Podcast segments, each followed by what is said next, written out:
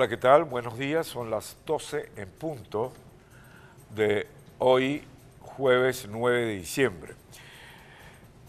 En Washington, desde muy temprano, el presidente Biden convocó a varios jefes de Estado para conversar y exponer el tema más o menos centrado en algo. Y ese centrado en algo es probablemente lo que señaló eh, el presidente Biden, es la democracia está en peligro.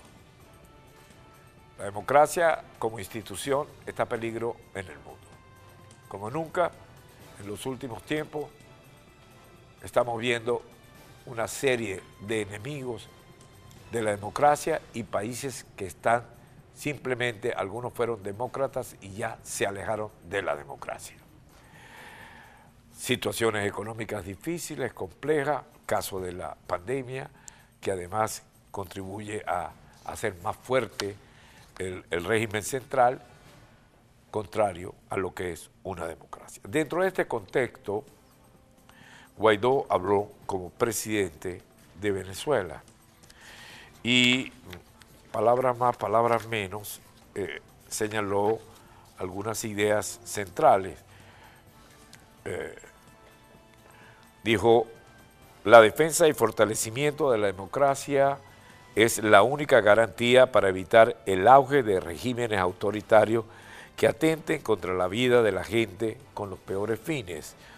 En Venezuela, por ejemplo, la dictadura condenó a 76% de los venezolanos a vivir en pobreza extrema. Secuestró las instituciones y acabó con el Estado de Derecho.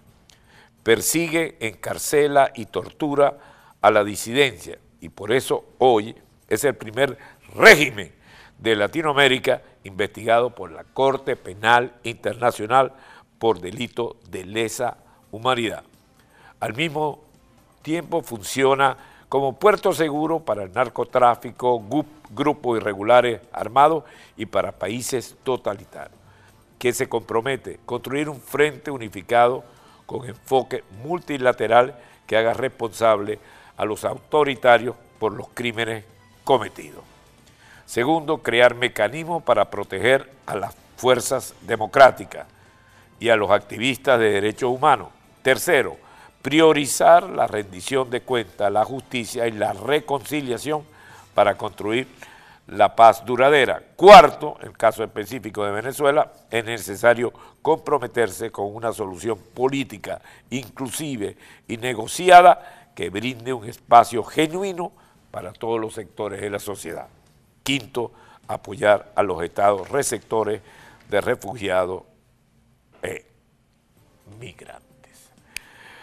De esta manera, eh, en lo que nos corresponde a nosotros los venezolanos, es una jornada que fortalece la democracia, que hace hincapié en la solidaridad, en el respeto del Estado de Derecho y alerta sobre los grandes peligros que la democracia tiene.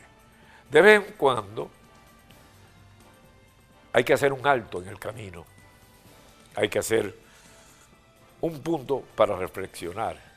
Y es un poco lo que pretende el presidente Biden y quienes participan en esta cumbre. Y alerta que como nunca la democracia está en peligro.